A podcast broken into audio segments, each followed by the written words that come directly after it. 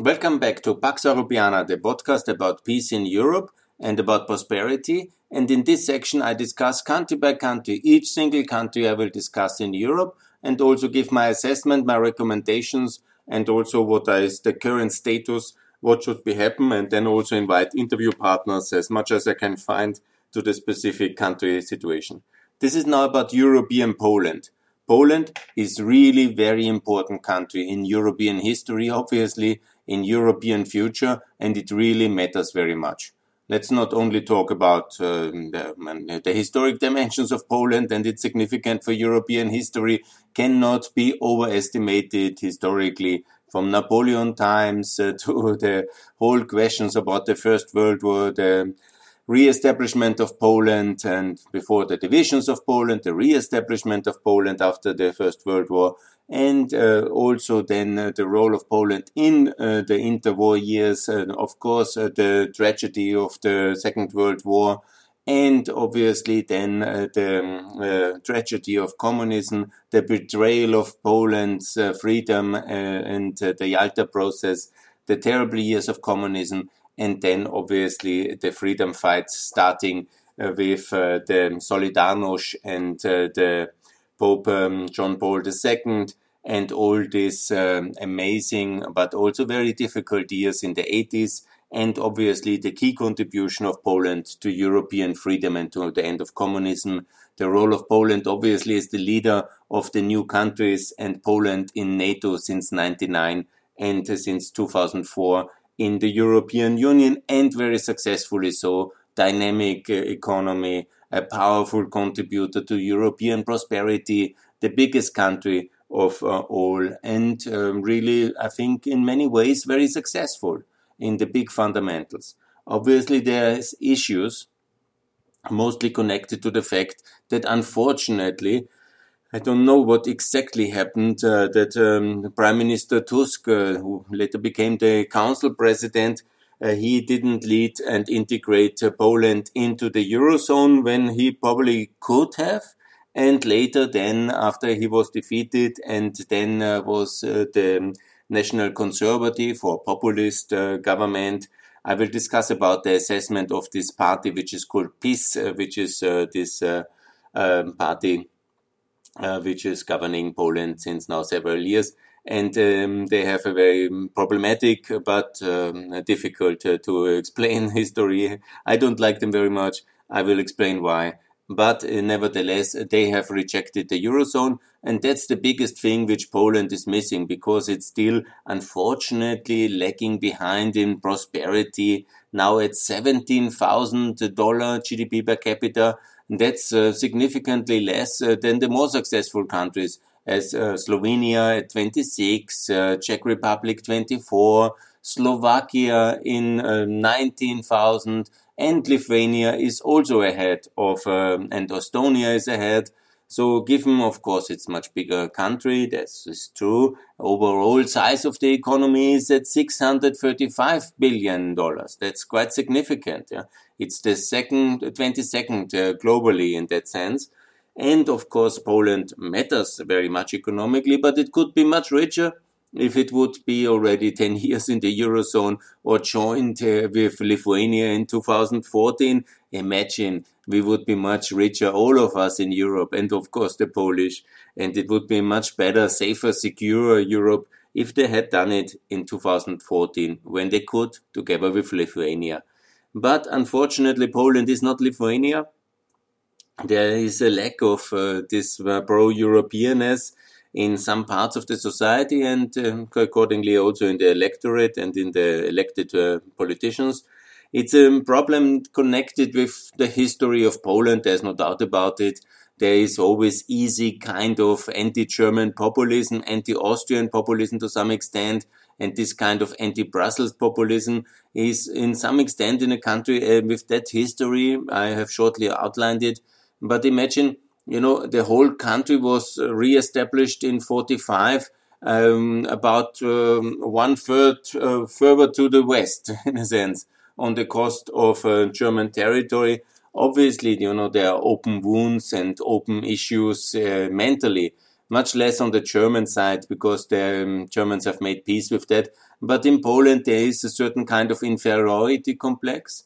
That's one problem here. And there is also this kind of easy to exploit feeling, oh, the Germans might come back, you know, the Germans are Nazis and so. And unfortunately, mainly these PiS populists are doing a lot of this. Uh, I'm really very unhappy about uh, this economic, uh, this uh, populistic anti-German, anti-Brussels kind of populism. That's very sad for me.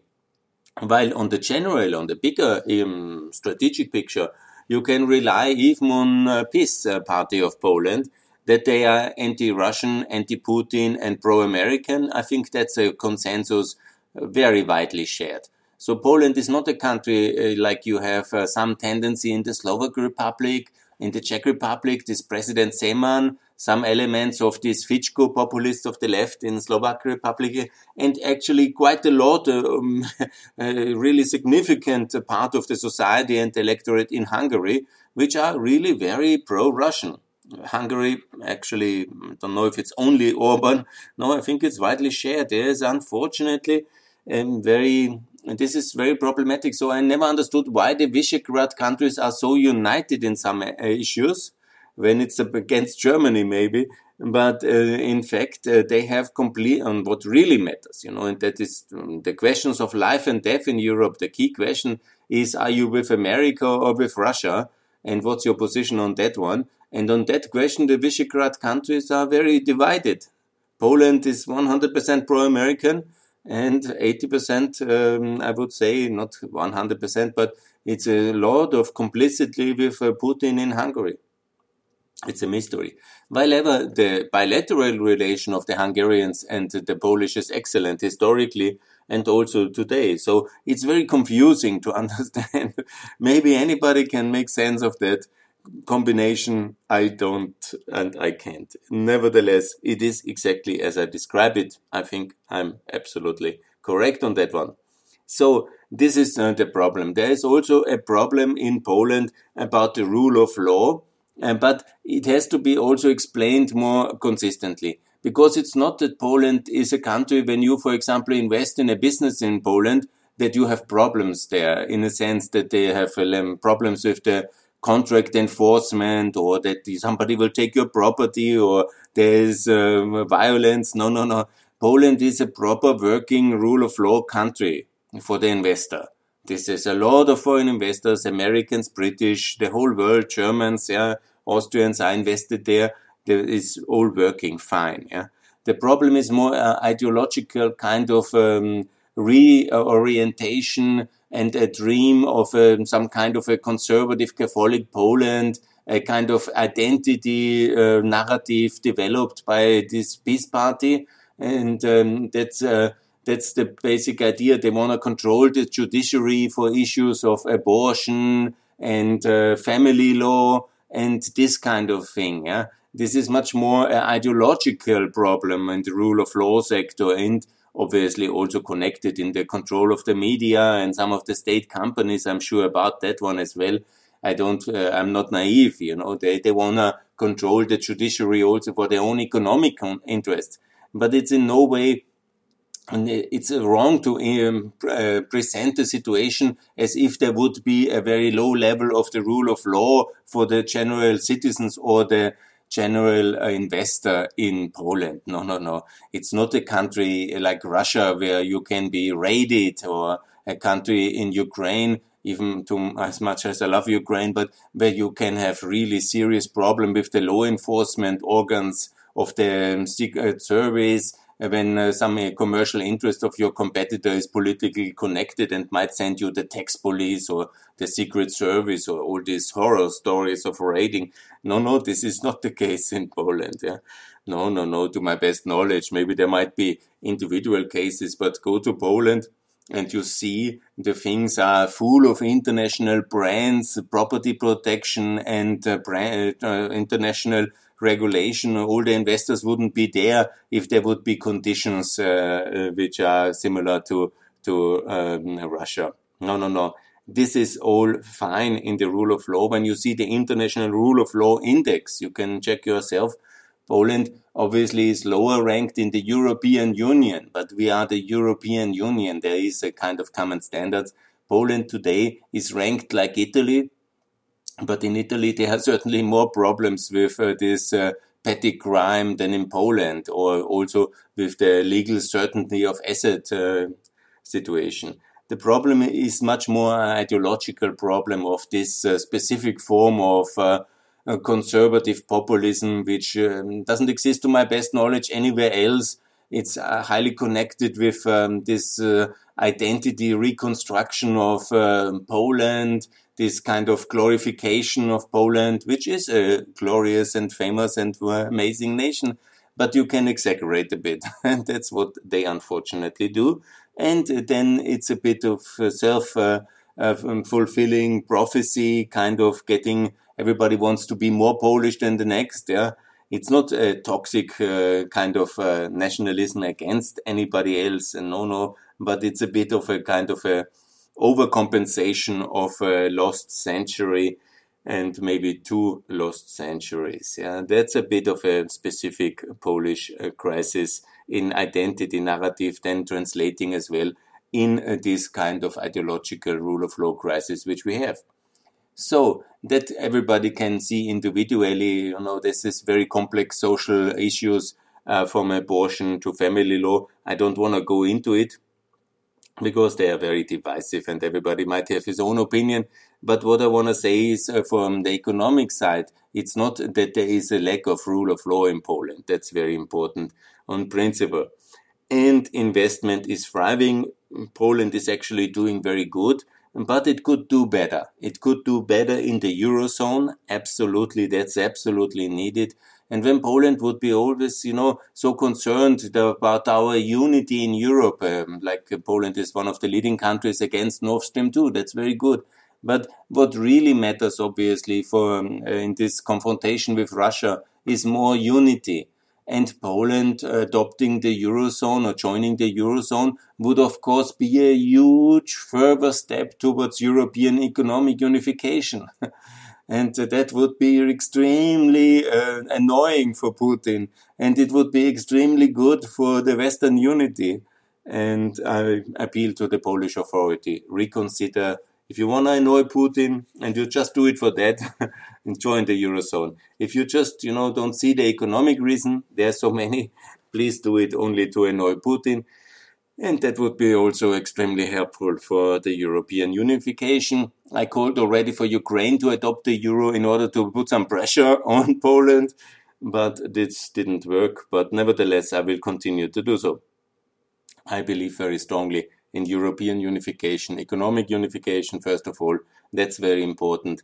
And, you know, this kind of flexible kind of um, exchange courses. When you go actually to Poland, you can buy, I was recently, when I went for to, to Ukraine, you pay with credit card. You can choose already if you want to pay in euro or in, in uh, zloty. So it is basically um, a pressing of the button to change over to the euro, it can be done in three months, as it was done in Lithuania, and it would mean a lot. Good. On NATO, I have already talked. Uh, Poland is a very reliable ally, is very active also to uh, build an alliance uh, with Lithuania, the Baltics, Romania, is caring very much for U- uh, Ukraine's security. That's, of course, very good and must be applauded. Poland is also they have not done too much um, big infrastructure investment until the mid of the 2000s, but now it's amazing. Poland has uh, infrastructure which is close to Germany in terms of highways, and they are the only country really starting in Eastern Europe also with high-speed uh, railways. Yeah? That's quite uh, enormous. Obviously, let never forget also Poland is a big receiver of European subsidies because it's simply a very big country with 40 million people. But they also significantly have been supported. But they also do something with this money. They build fantastic first class infrastructure everywhere. Look at, you can see the Twitter handle of the Polish infrastructure ministry. They are posting every month a new highway it's a amazing progress on infrastructure, and I applaud uh, Poland for that. That's really one of the big pluses. And uh, you can go, um, and there are more to come. I think they are far from finished. And they are building now. They're building these high-speed trains.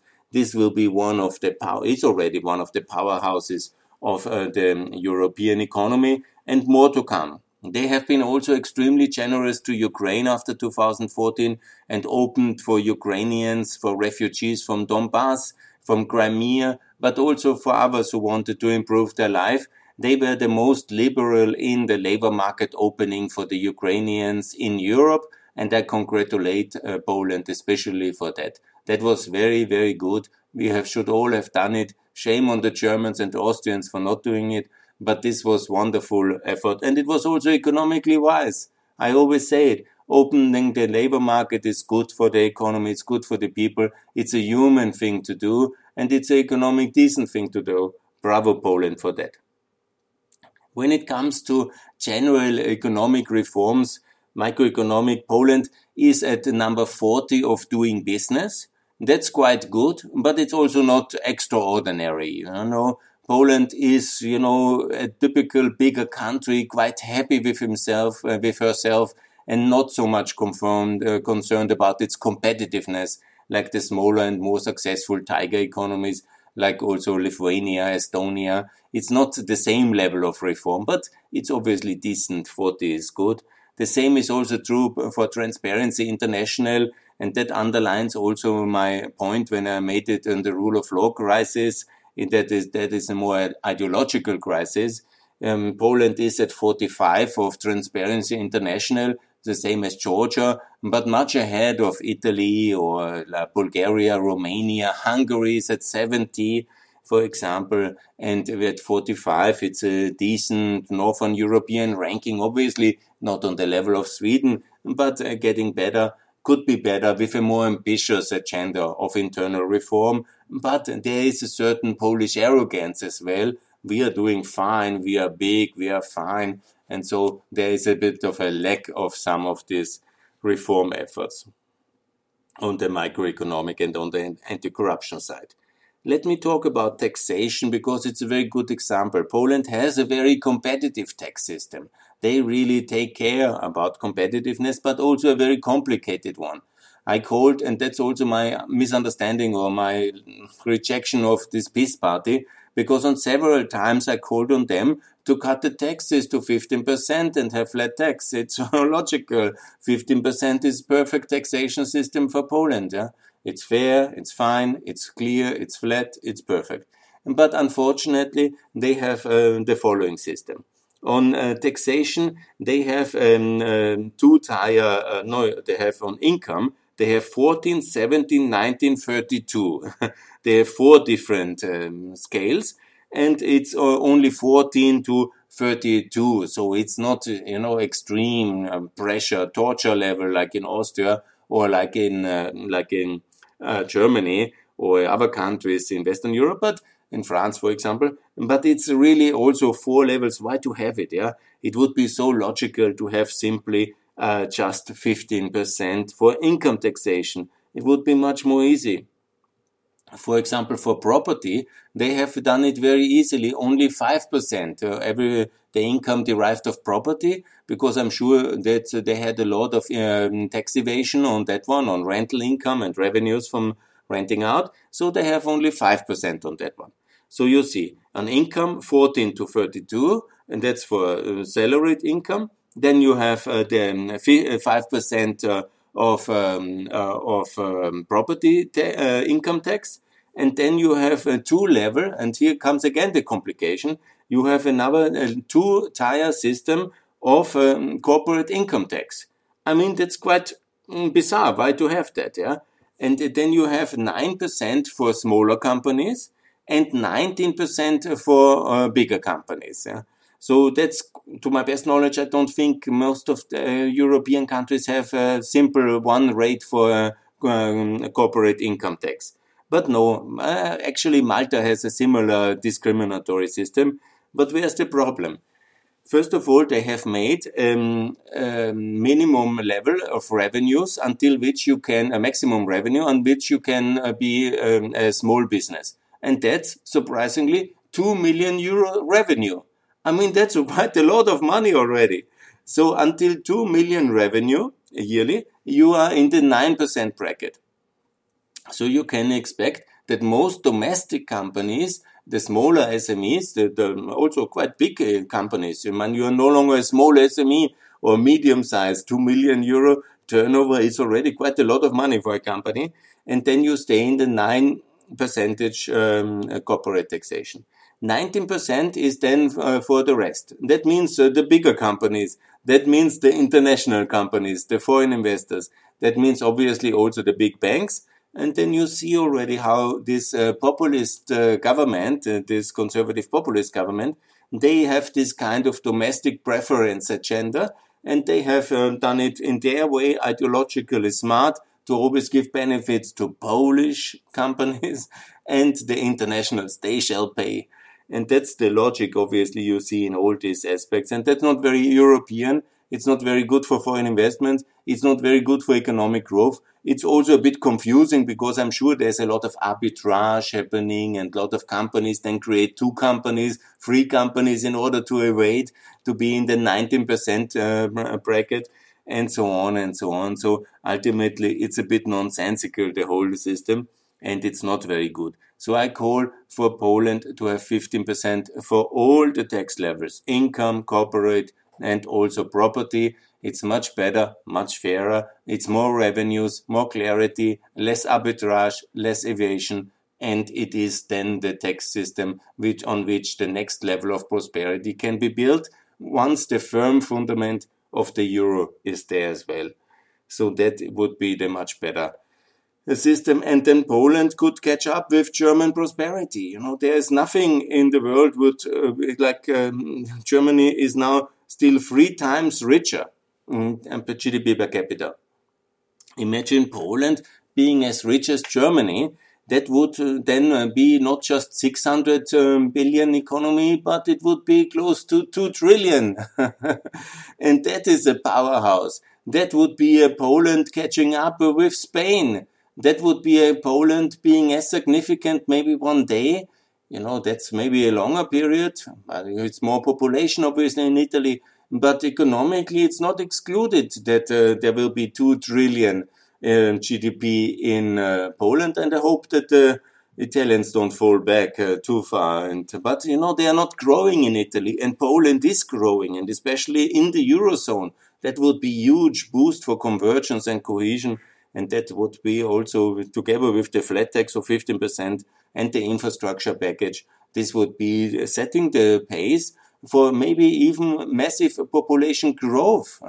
Because one of the big phenomena of Poland is the significant loss of population with um, during the EU preparation and also afterwards with the openness towards Britain and Ireland especially. But then there was significant uh, moving back in a more prosperous society because people made the business case very clearly. What can I earn here? How much does it cost to live living over there in Ireland? And uh, does it really pay off to commute?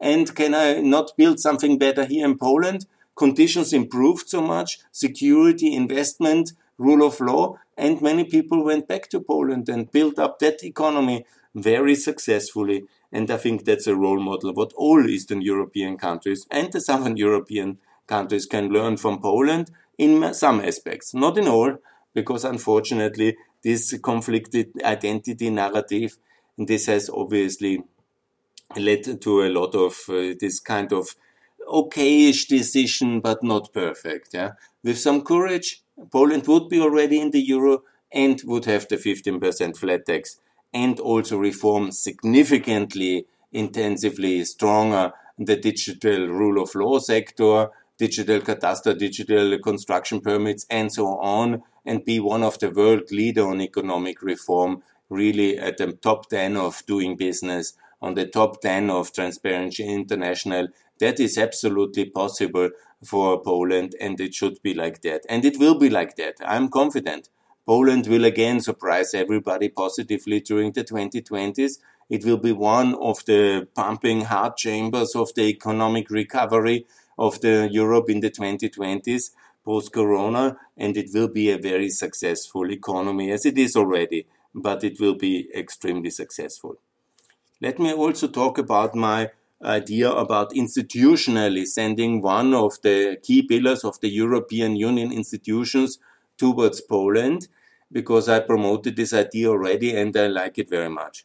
I think Gdansk is the perfect city to relocate the Council of Europe because Gdansk has such an enormously significant historical meaning for whole of Europe because of the revolution uh, started there of uh, Solidarność, obviously in 81, but also of the start of World War II, obviously with Westerplatte. It's such an important, significant uh, place, uh, Dansk. Obviously, all the questions before between the Germans and the Polish, this is all there, still strong in the memory, I'm sure. And, you know, to heal all these wounds of the past, uh, to put the Council of Europe from Strasbourg uh, towards Gdansk is a powerful symbolic uh, gesture and also concrete gesture. It's also good for economic development. There can be a European quarter built somewhere at the coast beautifully with some nice towers and beautiful design. This can be the lightning tower for the rule of law for Poland, but also for Ukraine and the focus of the Council of Europe in the coming decades, obviously the democratization and the reforms of Russia. I mean, Belarus, Russia, but also Turkey, no doubt. But this should be the, from Dansk, the focus on uh, uh, Russia. I think it's very logical. And um, Kaliningrad is close. And so here, this is the perfect location. And I have also argued that uh, the European judiciary pillar will be transported from, um, it's mostly in Luxembourg today, the European Court of Justice, will be transported and relocated as well uh, to Gdansk. And so Gdansk to converge as mm, the seat of the European judiciary and the third capital in some ways together, or the fourth capital if you want to call it like this, because Brussels as the executive, Strasbourg for the European Parliament, and for the unification of the European Parliament in Strasbourg, Luxembourg, obviously, the seat of the European Investment Bank, and in my vision, also the European Bank of Reconstruction, not in London, but in Luxembourg would be much better. And obviously, there's Frankfurt as well with the central bank, but that's not a, a capital in a sense. But then Dansk to be uh, where all the rule of law institutions um, from the Council of Europe, uh, the courts, and the European Court of um, um, the EU and then to be relocated. I think that's a powerful gesture to say that Poland is the most important new country in the European Union. That also the European Union is not only Germany, France, but very much about Poland as well. Poland, in a way, as the largest country of the new Eastern European, Central European, and partly, uh, if you want, also Slavic world, if you want to put this uh, dimension into this discussion of uh, the Eastern European world in a sense, and to have one capital as well in uh, in Poland, I think would be a powerful symbol for peace and reconciliation, for equality in Europe of the different regions we have, so south, north, east, west, center, and all this. And I think it would also help to heal some of these uh, unfortunately complicated and complex narratives and identity issues that the Polish don't feel taken seriously. Because most of the oldest crisis of identity is somehow that the Polish people, they see their own strengths, but they feel that the Germans and the French don't take them serious and the Italians, yeah, connected with the past and the history and, you know, the, um, of still the economically that they are still uh, having to catch up, and so they think that we don't take them serious, but we do. we do take Poland very seriously, but uh, maybe it's necessary to express it institutionally as well, with some kind of a small carousel of institutions, at least to have more of the European governance as well taking place on Polish soil. I think it's good. And Gdansk is my proposal. I was told by some friends that some uh, Polish uh, from the PiS might take this as a secret coup to take Gdansk away from them. uh, that's not my plan. Yeah. So, no, no, no, no, no. Everything about border changes, I'm strictly against. As you know, anybody who has listened to my podcast already. So nevertheless, I think that is a good idea, but will it happen or not? You know, probably the French will uh, keep everything in Strasbourg and nothing will change as always in Europe. But uh, that's uh, maybe some bit of a visionary dreaming or fantasy talk of mine. But concretely, Poland is a strong ally. Poland support uh, Ukraine, please take Ukraine hand by hand into the uh, NATO, into EU, into the Eurozone, as well Moldova and Georgia. This is your role. You have to be a serious actor towards Berlin, Washington, Paris, and Brussels. Again, unfortunately, presently that's a bit handicapped, but you have to be so serious that you basically take Ukraine into the European Union. You cannot leave that to the Slovaks or the Czechs or, you know, the Bulgarians. Yeah. It's Poland who has to take Ukraine into Europe and NATO. This is your task historically. This is the mission. And of course, Georgia and Moldova attached to it. EU potential candidate NATO map, uh, and also the Euro and the security of Ukraine. This is absolutely. And then also the attached prosperity, which will come because Ukraine is similar like Poland in many aspects a very important economic asset from the human capacities, uh, from land, from mineral resources, from geography. It will be the natural kind of economic space in Central and Eastern Europe, which will make Europe very successfully and allow for a good growth period in this decade.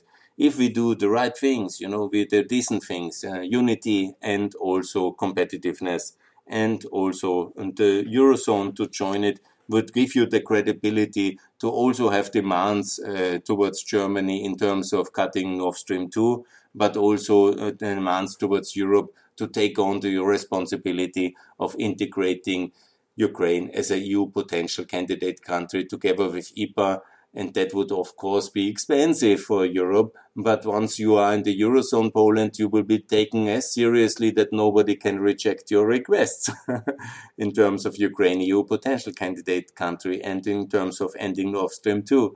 So here's the proposal. Poland gets serious, and then we take you serious, and then I think much good will come out of this. That's my call for European Poland. Join the Eurozone, please and thanks a lot for listening. Peace and prosperity will be the result of good policy. Poland join the Eurozone and join it now. Thanks a lot for listening.